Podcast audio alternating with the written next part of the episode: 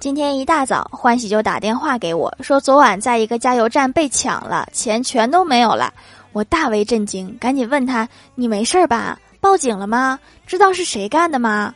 欢喜冷静地说知道是我家旁边那个加油站的三号油枪。你是不是直接九十五号油加满了？